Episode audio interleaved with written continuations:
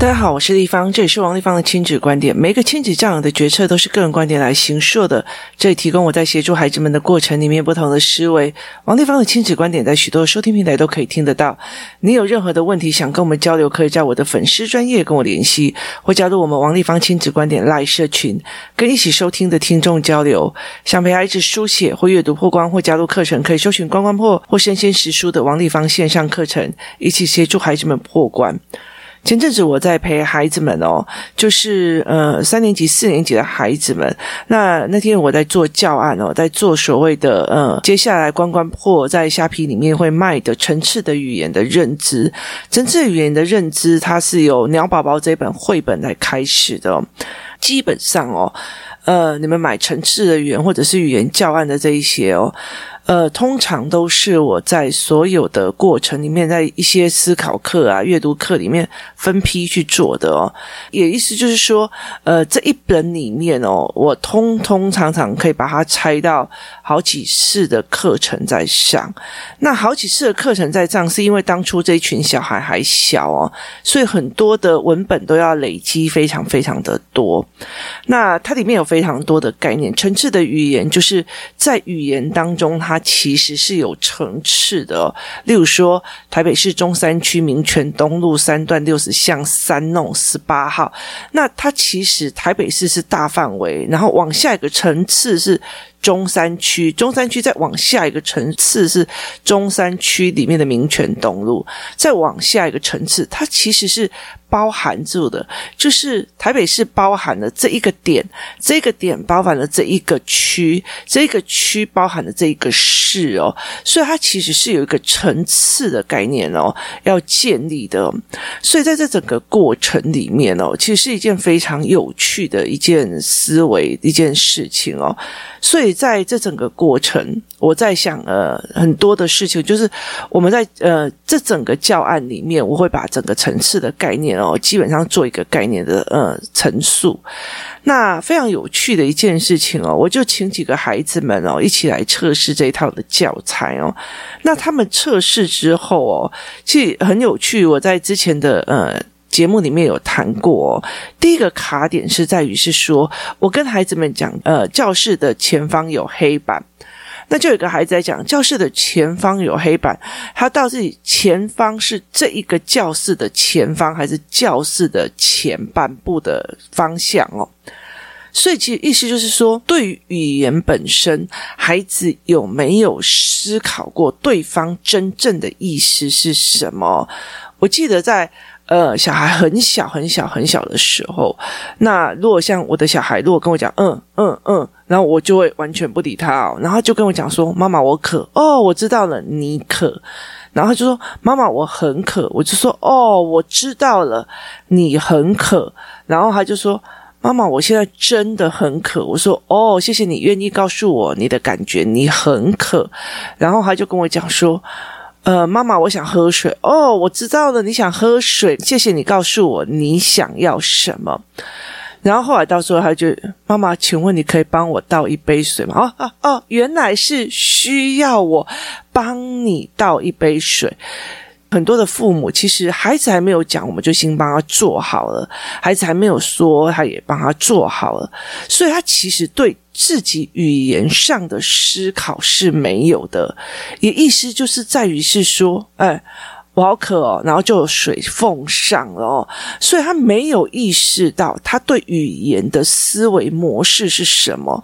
那其实，在很多的概念里面，我在 Podcast 里面的很多概念，或者我引导小孩子的很多的概念里面哦，其实我是让他们有意识的去对语言思考哦。那为什么这一件事情对我来讲，或对很多的人来讲很重要吗？因为我其实经历了跟孩子的爸爸。有很长的一段时间哦，像我这种自信心爆表，然后觉得不是自以为懂的人哦，有一段时间我也自信心爆表。为什么？因为他就说哈，他回到家了以后就说哈，没有煮晚餐哦。好，我就会对号入座说，是不是他在骂我？哦，我怎么那么烂？我为什么没有煮晚餐哦？所以其实很多的所谓的冷暴力，它藏在这种很无以为，就是你如果对那个语言没有思考，你对那个语言没有思考，其实你就会觉得，诶，就是不舒服，然后你就会觉得怎么样这样。像昨天爸爸讲很多事情哦，像呃，现在姐姐因为她会考结束，在等高中嘛，那所以她有很多的时间哦。那呃，她她大部分都在读书，那我就会现在三餐几乎就给她负责，就是她几乎就要负责每天煮一道菜，每天煮一道菜，每天煮一道菜这样子哦。那呃，那一天她刚好在煮面哦，因为我国小三年级的时候，爸爸妈妈常吵架，我煮的第一道面就。是你基本上可以让呃自己不会饿死的那一道呃汤面哦，那所以我就一直叫他练这样。然后那时候他在煮面的时候，他就讲爸爸，然后他爸爸就会讲说呃怎么了？他就会说怎么了？然后然后他就说你可以不可以帮我拿个什么东西这样子哦？然后结果呢，过没多久换弟弟哦，爸爸又怎么了？好。他对女儿是怎么了？对儿子是又怎么了？好，哪一个会自信心爆棚？哪一个会自卑爆棚？但是女儿自信心爆棚，儿子是呃自卑爆棚啊。所以其实我儿子跟我女儿，一个是自信心爆棚，一个是自卑心爆棚，非常的严重的。其实，在孩子的身上就可以看得清楚哦。那例如说，有一阵子，因为我的身体比较敏感，所以我常常会比较有有几个比较适合的品牌的衣服要穿哦。那有一个品牌的衣服，其实，在台湾已经很少买得到。可是因为最近日币很便宜哦，所以我就请了代购帮我买。然后因为那个呃衣服，它就是一些 T 恤，然后呃非常的舒服。那我女儿就会跟我讲说，她也要穿，因为它就是一些比较特殊的图案，她很喜欢。那因为日币变得非常的便宜了，所以我就从网络上请代购哦，帮我买很多。那因为那件衣服。我为什么会想要买那么多的原因，是因为，呃，在我女儿刚出生的时候，有一段时间我就接触一个日本的童装店，然后我买的那些衣服，到现在已经穿十年了，还是非常的舒服，因为我的身体不会散发热气，所以我只要之前我有一段时间在宿务，我买了很多衣服，到现在都后来都要丢掉，为什么？因为它让我觉得它没有办法排气排汗，所以我会整个人像烧掉一样这样。那于是我就买了将近十八件吧，因为我的，然后小孩，呃，就是姐姐的，她的身材已经可以跟我穿同样的，然后春天的、秋天的、夏天的各分必买了一些，因为。接下来姐姐的呃身材就不会每个年纪就会变一次这样子，所以她会穿很久，所以我就呃买了一些给她这样，所以我们三个人，爸爸我，然后跟姐姐，我就买了将近十八件哦，然后有春天的，有夏天的。结果非常有趣的一件事情哦，爸爸一打开的时候就干嘛买那么多件？啊？这样的没有的，这一定要怎样怎样。好，开始念哦，然后我拿起来就说，哎，因为我喜欢他们的言魂系列，言魂。就是就是呃，所有的语言都会有灵魂的意思，所以他会写说什么呃，他会写你的念头改了，你的世界就改了哦。所以他会有一些语言上写在衣服上这样。那我喜欢言魂系列这样。爸爸就哦，干嘛买这个？怎样怎样？当初他也觉得日币很便宜，然后这个东西可以穿十年以上，很值得。可是当我买回来，他就开始一直碎碎念，一直碎碎念哦。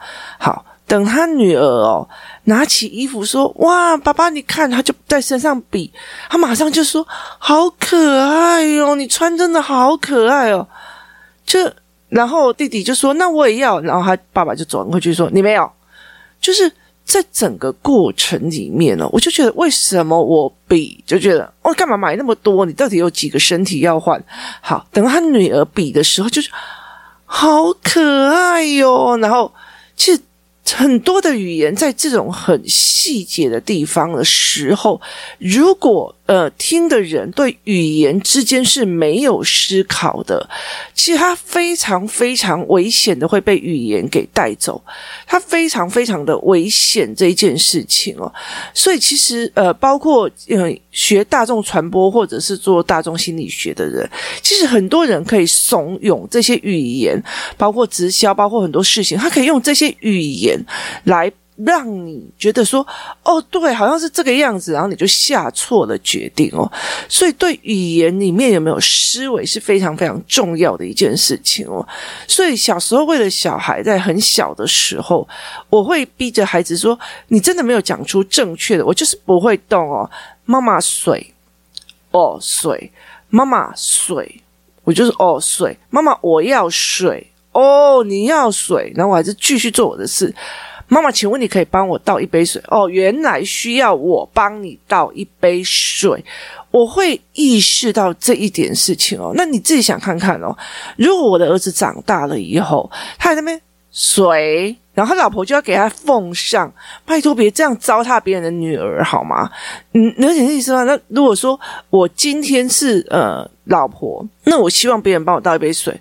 那爸爸可以请你帮我倒一杯水吗？然后后来要跟人家说谢谢，跟水叫你拿水，我已经讲水了，你是没听到是吗？好，这是不一样的哦。我当然会知道，在很多的职场上有这样子的人，水。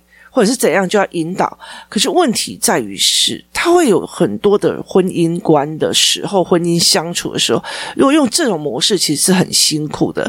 第一个，对语言有思考，你可以发觉这一个人的语言用的方式，会让一个人自卑，一个人呃自信爆棚哦。所以爸爸是超疼我们家姐姐的哦，所以的语言里面你就可以听得很清楚。然后我通常只要爸爸这样子做的时候，我就会讲出来哦。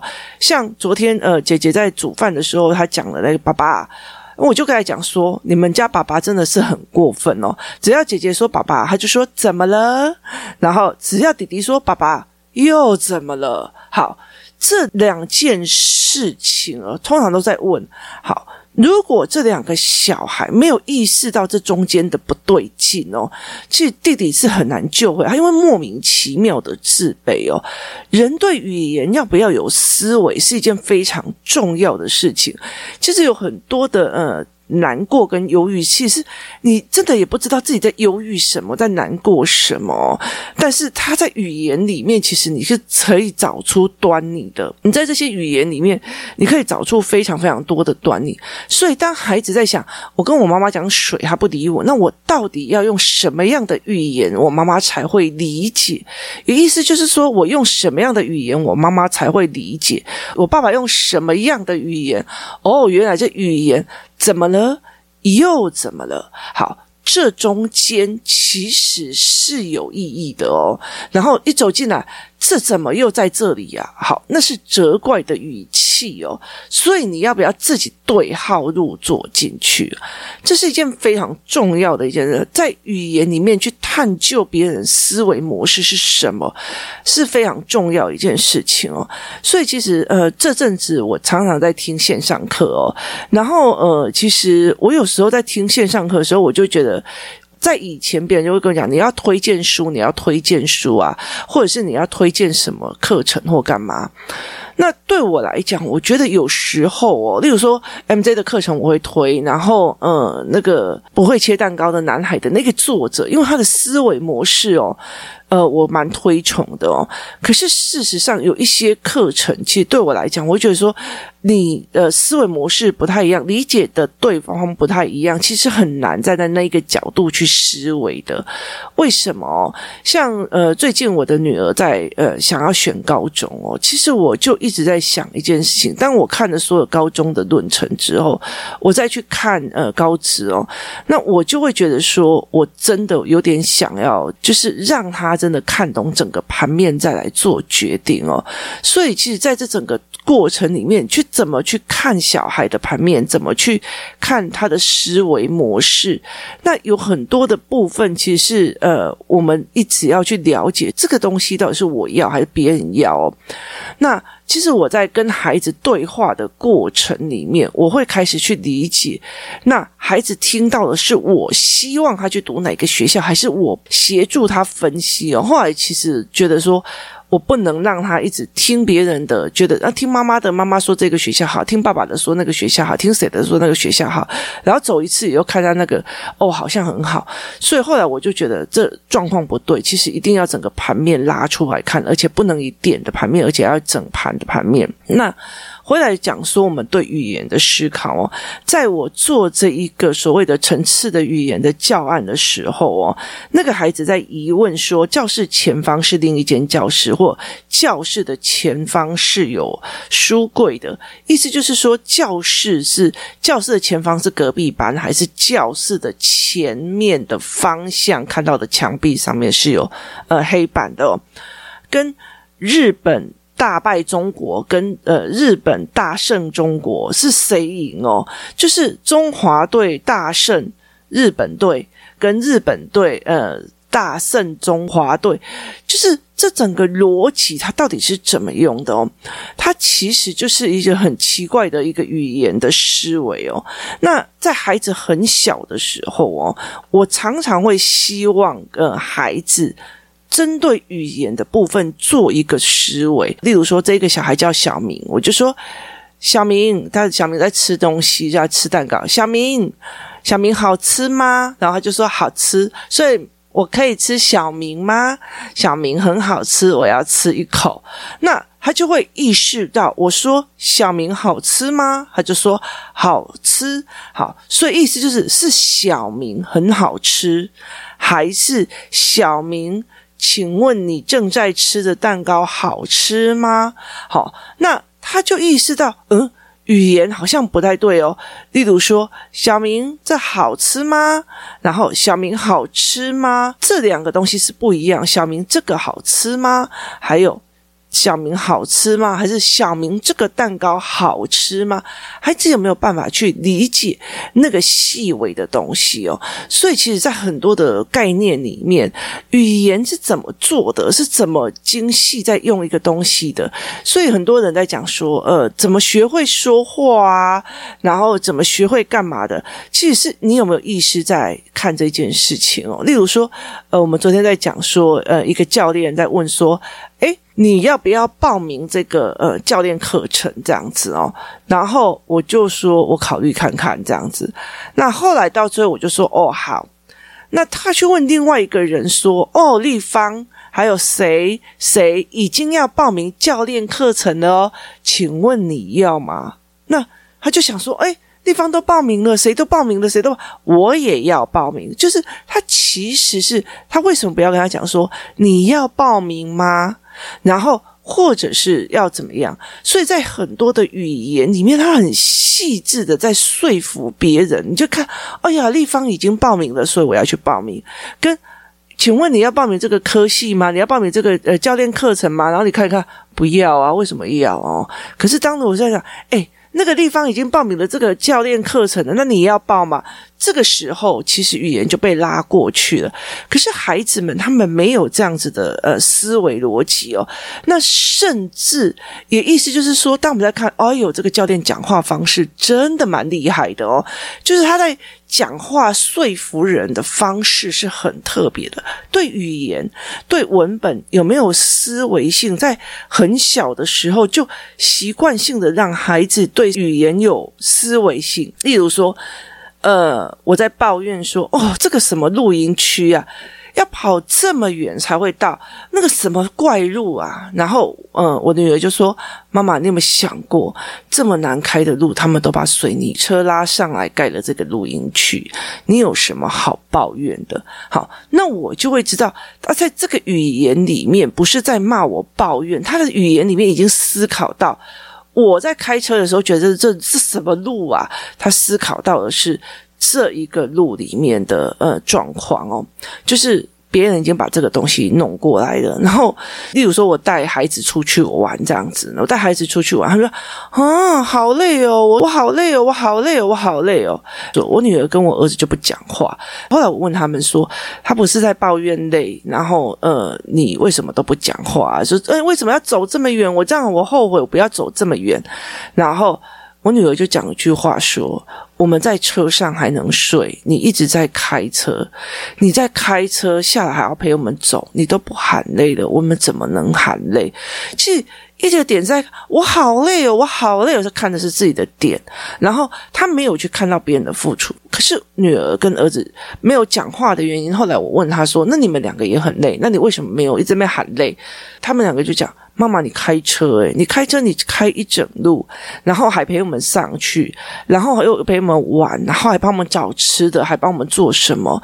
你都没有喊累的，我怎么可以喊累？好，看到的是别人，还是看到的自己的感觉？这个东西是差很多的。所以，其实像小孩就会讲说，他只看到自己的感觉，他没有看到别人的努力跟付出。那整个过程里面，在于是好。如果我在讲说这个人好会抱怨哦，我都已经明明帮他们呃做了那么多事，他还在那边抱怨他，他只是走一小段，还没抱怨他很累。那我会在讲说这个人的性格爱抱怨啊，啰嗦没教养。好。可是，在孩子的就，他们如果在语言的敏感度是够的，他说啊，他只是重自己的感觉，他眼睛没有办法看到别人的付出，没有办法看到别人做了什么事，别人比他还要累，所以也就是说，呃，他的眼睛只有看到自己哦，那。妈妈，你有没有有必要跟他讲什么吗？如果他只看到这一方面的话，也没有必要讲啊。每个人都有自己的选择。好，所以在语言里面，他很累，我们就马上哦啊，你真的很累哦，那你要不要怎样？你要不要什么？有的没有的，好，你去关照他跟。妈妈，她只看到自己的感觉，没有看到其他的人也在做这件事情，其他的人也在干嘛？其他的人在做的非常多的事，然后让他来体验，然后可是他体验一不舒服，就说：“我不要，我不喜欢，我很累。”好，其实在这里面，其实。看得出来语言后面的意思，对每一个语言产生思维模式，它在很小的时候就常常会要建立。这也就是我为什么后来会想要把语言的教材变成教案的一个原因，就是。你必须要去思维语言里面的细致的不同哦，语言里面细致的不同，意思就是说，以鸟宝宝这个教案来讲说，因为它有层次的语言嘛，所以我就会让他们说，看一下这一张图，哪一些说法是不合理。院子里面有一只狗，一只狗里有院子，所以当他们在思考。院子里有一只狗，一只狗里有院子，字都是一样的，意思完全不一样，层次感完全不一样。院子里有一只狗，院子一定比狗大。一只狗里面有院子，这是啥？你了解意思吗？那小孩如果哈，好好笑。一只狗里有院子，好，那就代表他的语感建立了。他的语感建立的意思就是说，我吃饭今天中午那。就觉得怪怪的，不是什么介词要放在来，时间词要放在，不是。今天中午我要吃饭，好。这个东西已经形成我的语感，所以当孩子若有形成的语感的时候，他在看这个教案的最前面，院子里面有一只狗，哎，这对啊，院子里面有一座狗屋，哎，对，一只狗里有院子，哈哈，这什么怪怪的哈？他会哈哈哈，这怎么怪怪？就代表他的语感是已经建立了，可是。他语感建立的，我为什么还需要让他写在这里，让他们去看？是我让他们去思维，原来字不一样，原来语言不一样，象征的。意思就是不一样，也就是对语言有思考。当一个孩子对语言有思考，他这里为什么要加这个字？他为什么要讲？他这个意思后面是什么？他其实就并不会是表面的在思维一个文本或思维一个东西哦。对什么东西里面有思考？我看文本里面要思考什么，他想要传达什么，是一件非常非常重要的一件事情。像有一天，我带着我的孩子去呃一个地方。我们刚好要等人，然后我们车子刚好停在一个工地前面，那我就把车子开到呃旁边，可以看到那种工程的布告栏，我就陪陪着我儿子在想。这个是谁？主办单位是在做什么？那如果这个工地呃造成噪音，那你要去哪里申诉？上面都会有写工程的什么举报专线呐、啊，或者是说呃。什么环保专线？意思就是说，这个工程如果乱丢垃圾，那你要打哪一支电话？你要干嘛？那些所有的细致的，在你身边的，包括文字、文本，包括语言，其实都可以引发小孩去思考。哦，原来是这样子在想，原来是那样子在想，原来的思维模式是这个样子。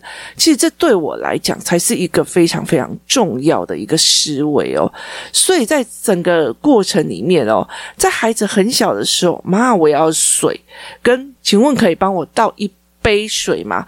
请问可以帮我倒一杯水吗？动作倒，请，然后帮我是我被协助的，所以你是帮我的，一杯是量词，然后水。好，所以在这整个过程里面，在这整个过程里面，他练的是一个语言的完整度，也很重要的一件事情。他在练我习惯性对说出来的话，甚至做出来的东西是思维的，所以我才会讲说，我儿子在跟很多人讲说啊，你们如果帮我赞点赞或干嘛，我就跪下来叫你爸爸。好，那这一句话的背后意思是什么？那。所以，像今天早上我在带孩子去学校的时候，我就跟他讲说，或许有一些人哦，会觉得说，哦，妈妈好像很多事情就会问你问东问西啊，哦，为什么这间店会出租？为什么会怎样怎样怎样？我其实会把我的心理语言讲出来说，以前我都是你知道。搞政治的人，搞新闻政治的人，通常都会把很多的策略或思维放在心里，比他会讲出来。那因为有的小孩，所以我就会讲出来。为什么你会觉得他会倒了？为什么他这件事情会怎么样？那这个工程的呃施工的告示牌背后目的是什么？那我就问他说：别的妈妈都不会这样，呃，你的妈妈就会一直问你，你会觉得怎样？他就说。我知道你背后动机是想要协助我去做很多事情。我虽然我有时候真的很想玩玩具，真的很想看影片，可是我觉得你是在帮我的，所以他也并不会不耐烦哦。很多东西是背后东西盖起来，然后语言的状况，他在很小的时候，所有的语言他都必须要表达得非常的精确，而协助他的过程里面，孩子们开始建立了对语言的思维模式哦，他这样才能够去意识到，慢慢的可以去意识到别人语汇里面真正的意思或。真正的恶意或真正的背后目的哦，这才是一个非常重要的一个概念哦。所以，其实与其长大以后在那边看了一百本书，如何成为高情商的口语专家，如何讲好话，如何什么，其实我真心觉得是从对语言有意识、有思维开始，这是一件非常非常重要的事哦。今天谢谢大家收听，我们明天见。